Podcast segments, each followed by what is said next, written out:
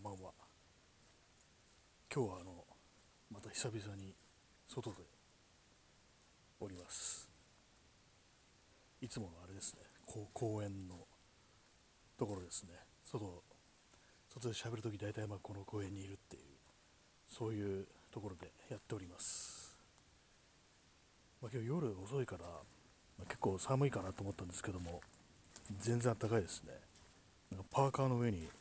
1枚薄いの羽織ってるっていう感じなんですけどもなちょっと歩いたらちょっと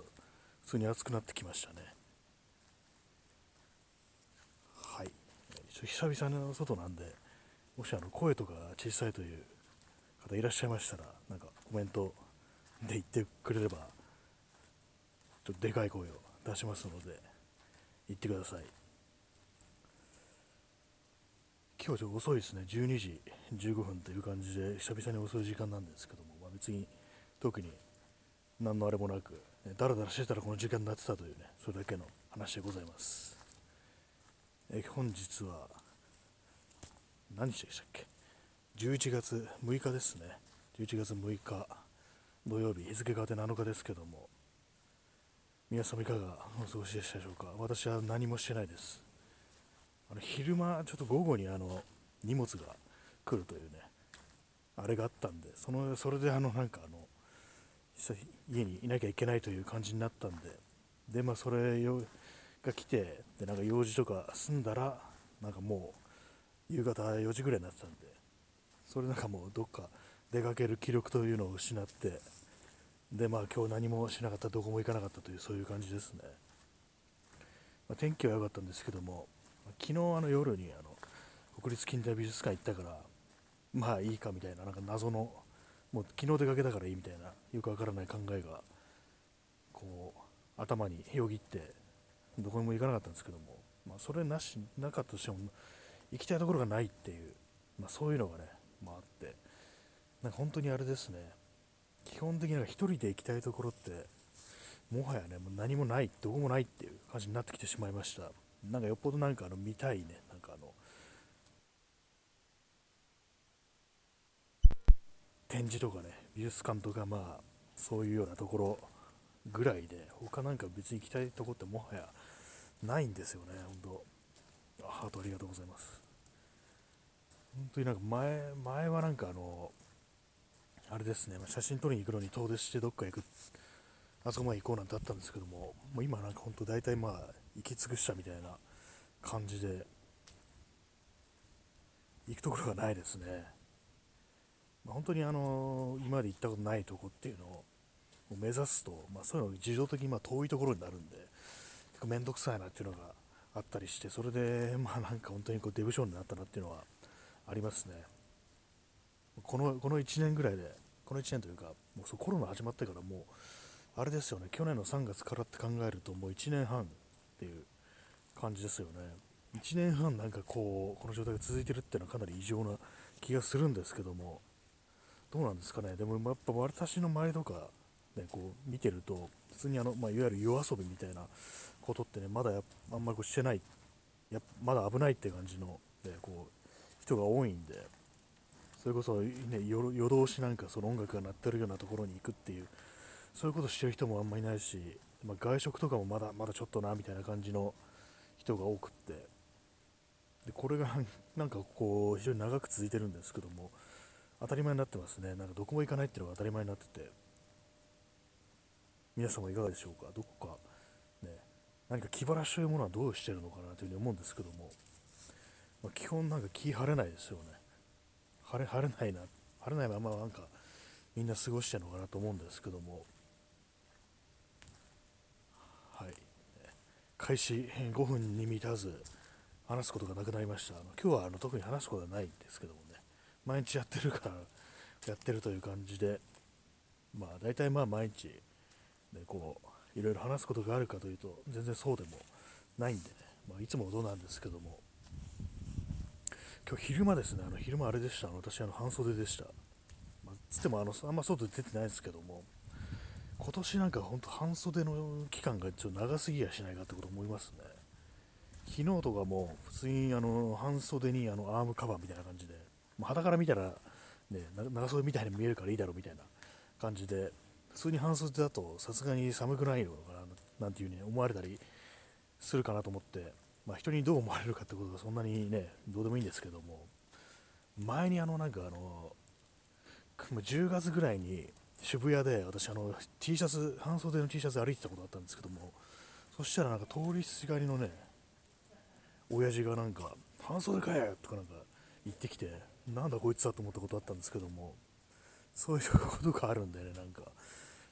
ちょっと気になる時あるんですよねハートありがとうございます、知らない親父に半袖かよって言われたっていううるせえなと思ったんですけども、まあ、どういう意図を持ってねそんなことを言ってきたのかよくわからないですけどもね。まあ、そうなんですよ。どんどんどんどん半袖の期間が長くなってるってことで。だからもう半袖をこう中心に組み立てていくっていう、まあ、半袖がまあねそうデフォルトの状態でそこになんかいろいろ付け足していくっていうね。そういう感じで考えた方がいいんじゃなかったというふうに思ったんですよね。大体まあその上から羽織りますよね。その冬場ってのその長袖着るときに。それをやめてあのなんか腕になんか装着するみたいな。肩になんか装着するみたいななんかそういう感じでなんかちょっとね服というものをね考え直した方がいいんじゃないかっていうねちょっと鎧みたいな感じにしていったらいいのではっていうね寒くなったらなんかあの、ね、毛の生えたなんかあの肩パッドみたいなねあの北斗の拳とかねあとマットマックスみたいなプロテクターをつけていくっていうそういう感じにしていったらいいんじゃないかなと思うんですけども何から身を守ろうとしてんだって話ですけどもねそんなの。でもそのぐらいなんか今年はなんかずっとこうね半袖を着てる T シャツを着てるという感じなんですけども今みたいなね例外ですからね。今もあれなんですね。T シャツの上にパーカーでその上にスイングトップって格好なんですけども別にこれなんかあの普通に薄いスイングトップ1枚でもいけるぞっていうふうに思うんでね。なんならこう動いてれば半袖でも大丈夫みたいな、ま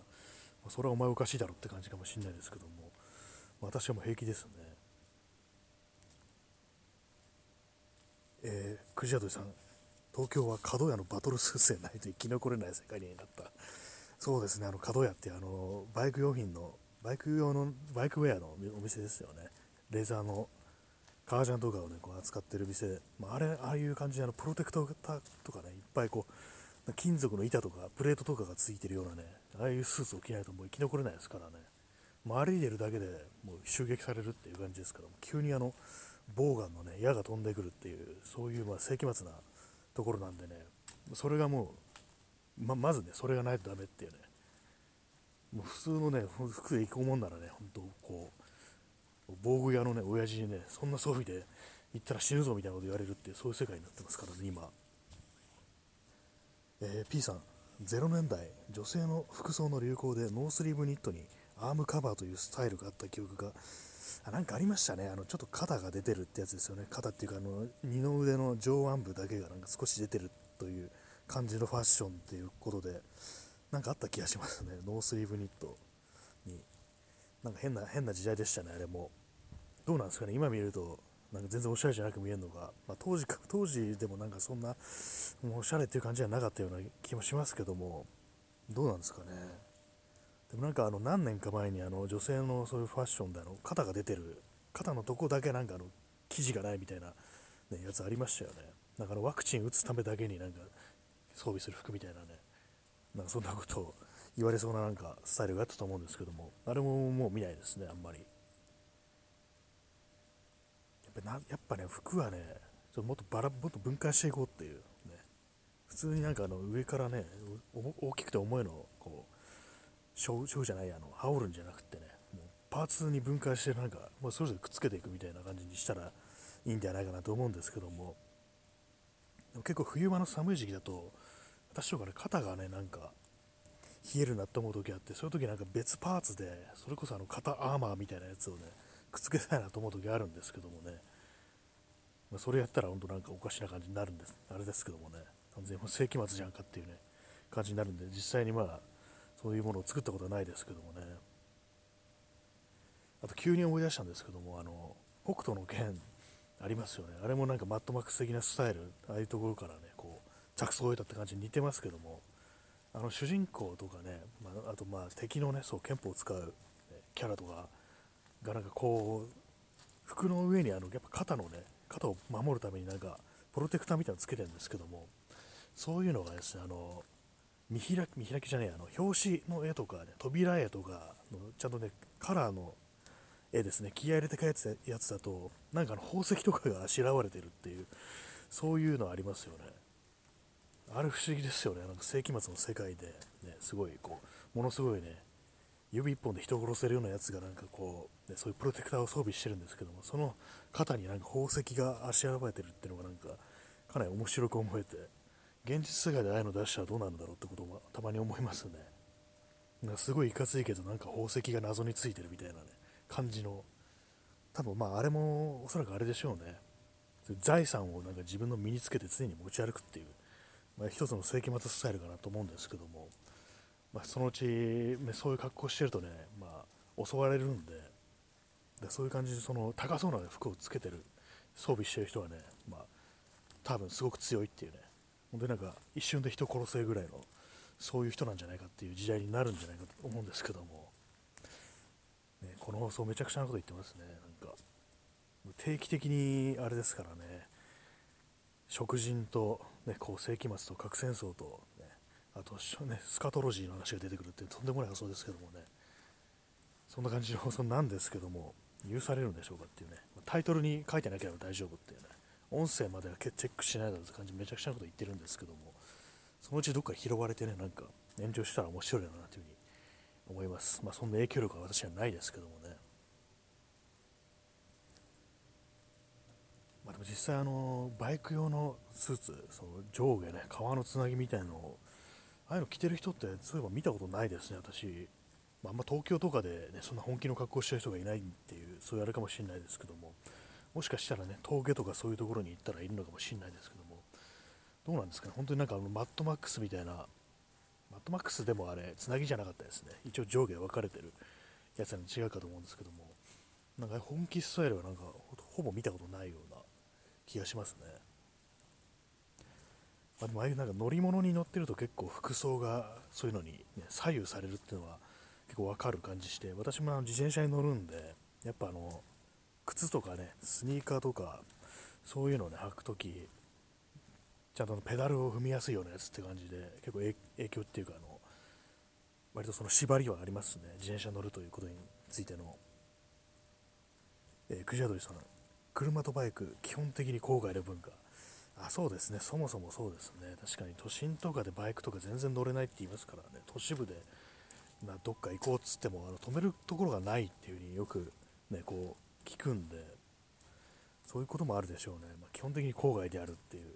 ことで、まあこうまあ、そういう郊外の方とか行けばやとしたらまあいるのかもしれないですね。夢ですからね、バイクにね、こう、武器がついてるっていうのはね、もう男の夢ですからね、男の夢っていうか、やとしたらそういう女の人もいるかもしれないですけどもね、はいまあ、めちゃくちゃなことを言い始めましたけれども、まあ、その乗り物に服がこう左右されるっていうのはあったりして、そのさっきあの自転車でスニーカーって言いましたけどもスニーカー以外にもあのパンツですよね。パンツの裾のなんか部分っていうのはあの巻き込まないようにチェーンに巻き込まないようにちゃんと上げれるようになやつっていうね。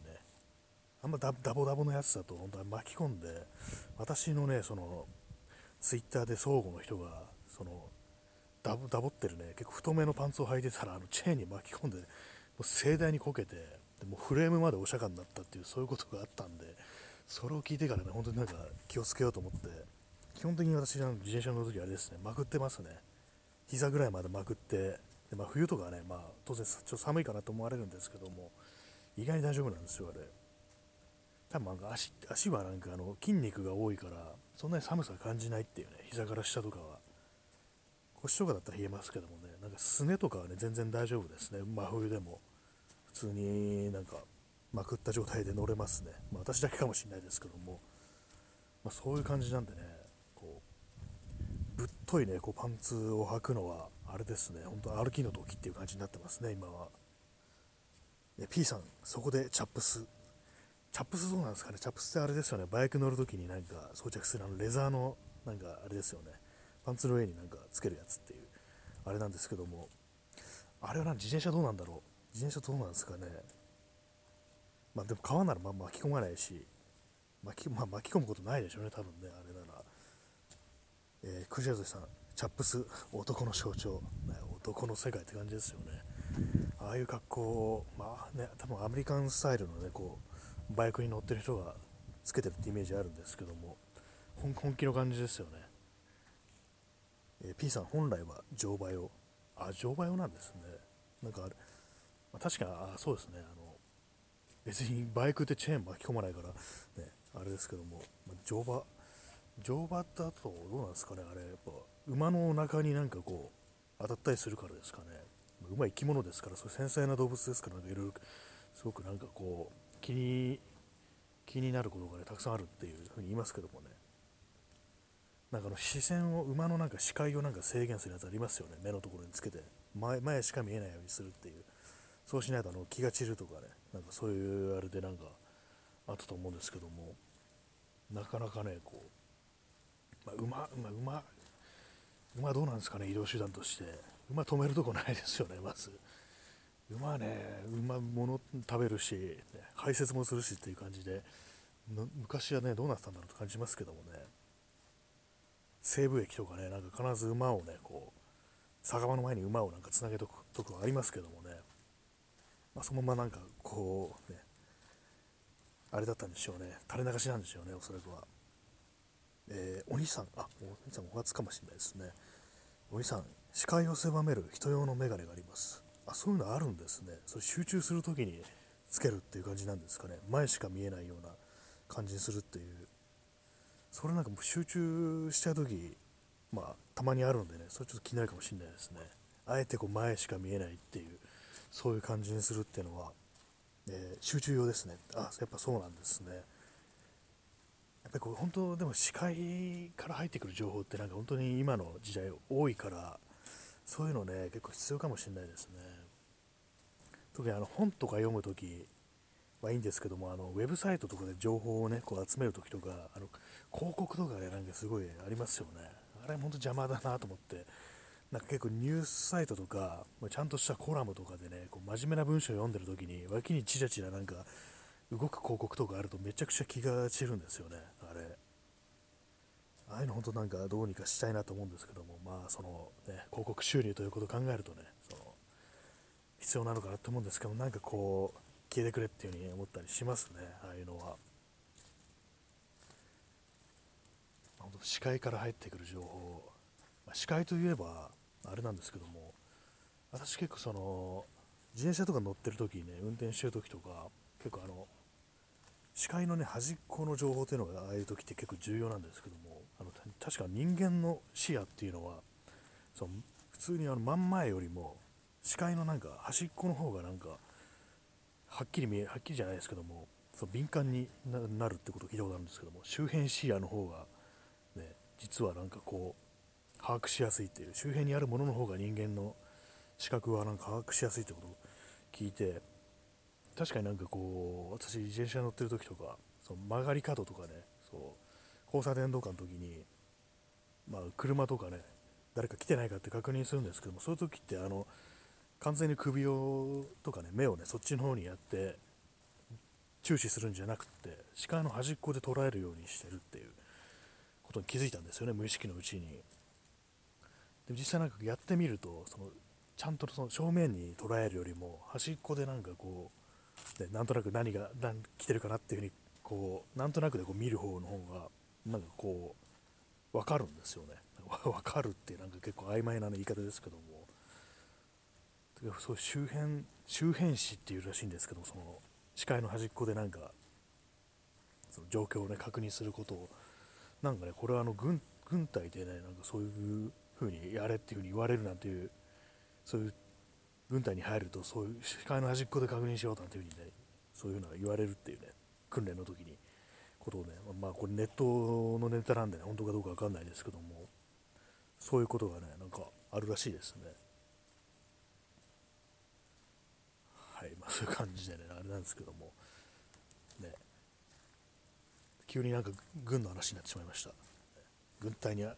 兵隊にはなりたくないですね、本当。今日はあの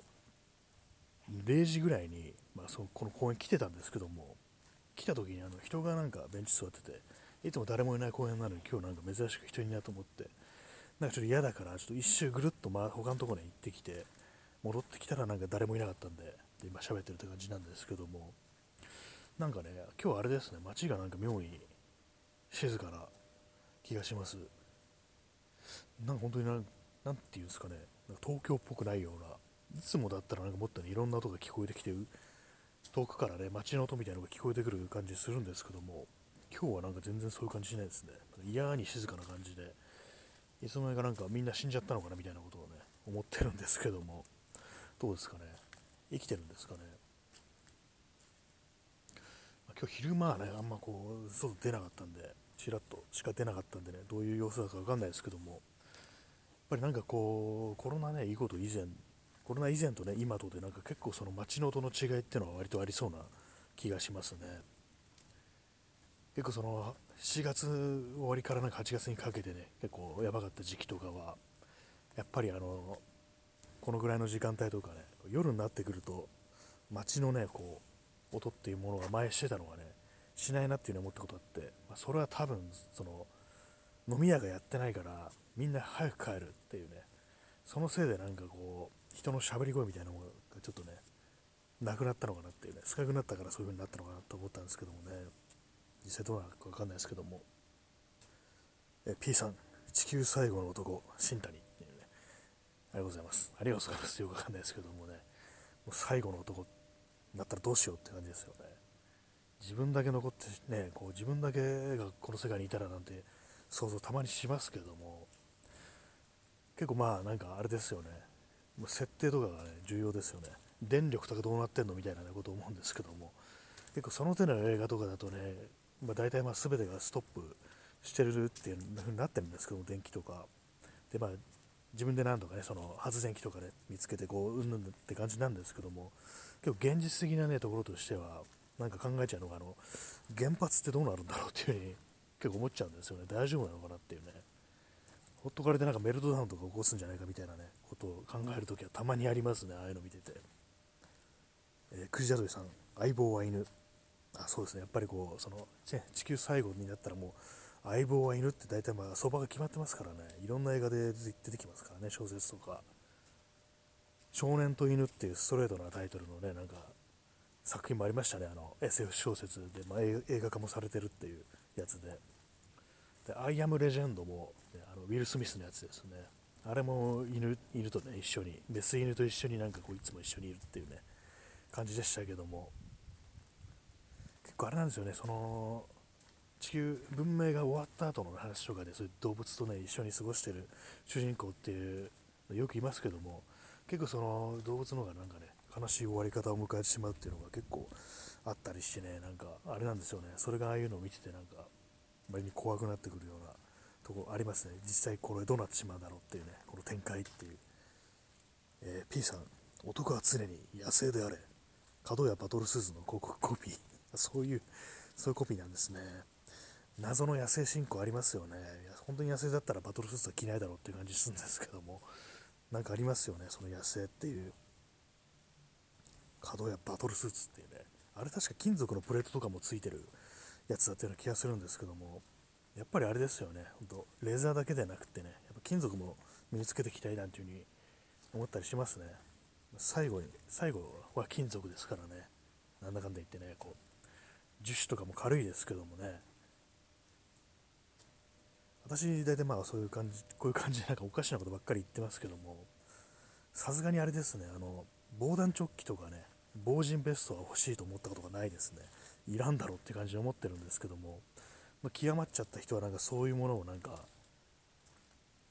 買ったりするんですかね。さすがにそこまでやるとなんかあの趣味じゃなくてちょっと行かれた人になってくるっていう感じあるんですけどもね。結構アメリカだとあのプレッパーとか行って、世界の破滅の日にね備えてなんかこういろいろ備蓄をするなんて人いるらしいんですけどもああいう人たちやったら多分あの持ってるんだろうなというふうに思いますね。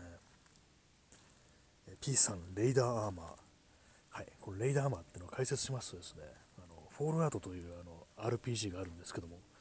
それはあの核戦争の世界なんですけども、その中に出てくるね、あのまあ、いわゆるね追いはぎみたいなね野党みたいなね感じの、まあ、悪い悪党ですねそういう連中がこう身につけてる鎧みたいなものなんですよね。でそれがよく見てみるとタイヤのをなんかね切断して加工して作ったようなねそういう感じの、ね、もので結構見てるとねあこれタイハイタイヤを使って、ね、肩を守ってるのねみたいなねなんかそういうのあったりしてちょっと面白かったりするんですけども現実どうなるんですかねそういうタイヤとかで防御できるのかなと思うんですけども、まあ、でもあのゴムの塊ですからね結構そんなね、まあ、銃弾は止められるのかどうかわかんないですけどもまあまあのね防御力ありそうですよね。ただ重いでしょうねあの車のタイヤってめちゃくちゃ重いですよねそもそも。あれをなんかすでに背負ってるって考えるとさすがにねしんどいですよねあれは。あんまり現実的じゃないですけども。まあ、でもああいうのも多分なんコスプレというかねなんかそういう界隈の人はなんかマジで作ったりしてるんだろうなというふうに思ったりしますね。検索したら多分普通に出てきそうですけども。なんか結構あれですね話がいろいろ飛んでますけども。まあそのあったか、まあ、温暖化でね気候変動であったかくなったからもう普通のなんかこう服っていうものはねこうもういいんじゃないかっていう感じでパーツに分解してこう肩だけつけるとかね腕だけつけるとかそういう風にできたらできる方がいいんじゃないかなっていうねそういう話だったんですけども。まあ、実際ねこうやるのかいって言われるとやらないですね。構あの、あれですね。前にこの放送でなんかよく喋ってたこととしてあの陣を作るぞなんて話してたんですけどもあれは全然進んでないです。全然文章書いてないですね。せいぜいやってんのがあのブログとかにねあの長い散歩をした時のルートを思い出してそれを書き留めるっていうそういうことぐらいしかしてないんでねこう一切こう進んでないんですよね。恐ろしいことに。やるぞやるぞなんてねあんだけ言ってたのにねっていう。文章をね書くのはねやっぱあれですねあのメモ帳とかにね、まあ、Windows のパソコンのねメモ帳ですね。ああいうのになんかこうカタカタっとね書き留めりゃいいかなと思ったんですけどもやっぱりああいう何て言うんですかね、体裁みたいなものも大事だなって、そういう文章を書くにあたっても、まあ、適当にその辺に書くんじゃなくて、初めからなんかこう、フォーマットとかがしっかりしてる方がなんかこう、進めやすいなんていうね、まあ、そんなことを思って、それ考えるとやっぱなんかこう、一旦なんか、公開しない形でなんかブログの記事としてなんか書いていくって方がいいのかなというふうに思いました。まあでも本当に書きたいことある人ってのはそんなね気にせずま書くんでしょうけれども、確かあのあの路上っていう、ね、作品を書いたあのジャック・ケルアクっていう作家はその旅の途中でねなんか本当に切れっ端みたいのに鉛筆でなんかすごい勢いで書いてたなんていうような話をね聞きますからね「オン・ザ・ロード」っていうタイトルってなんか映画になってましたけどもそのジャック・ケルアックのそれだとね本当なんかこうヒッチハイクした車の荷台とかでそのすごい短いちびた鉛筆を使って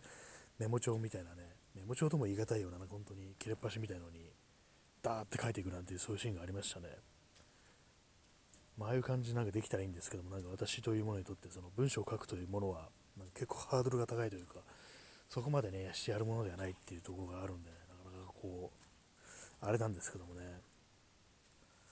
はいまあ、そんな感じで今日はあの久々に外からお送りしましたけれども、いかがでしたでしょうか。公園ですね。シーンとねなんかしてる公園なんですけどもねたまになんかこう人が通り過ぎていくこうザッザッとね音がしておりますけども私もねなんかずっとふらふら歩きながらなん携帯を見てるっていうね変な人になってますね、まあ、そんな感じであハートレンダーありがありがとうございます、ねそんな感じで本日は、えー、ご清聴ありがとうございました。えー、それでは皆様、さようなら、良い週末を。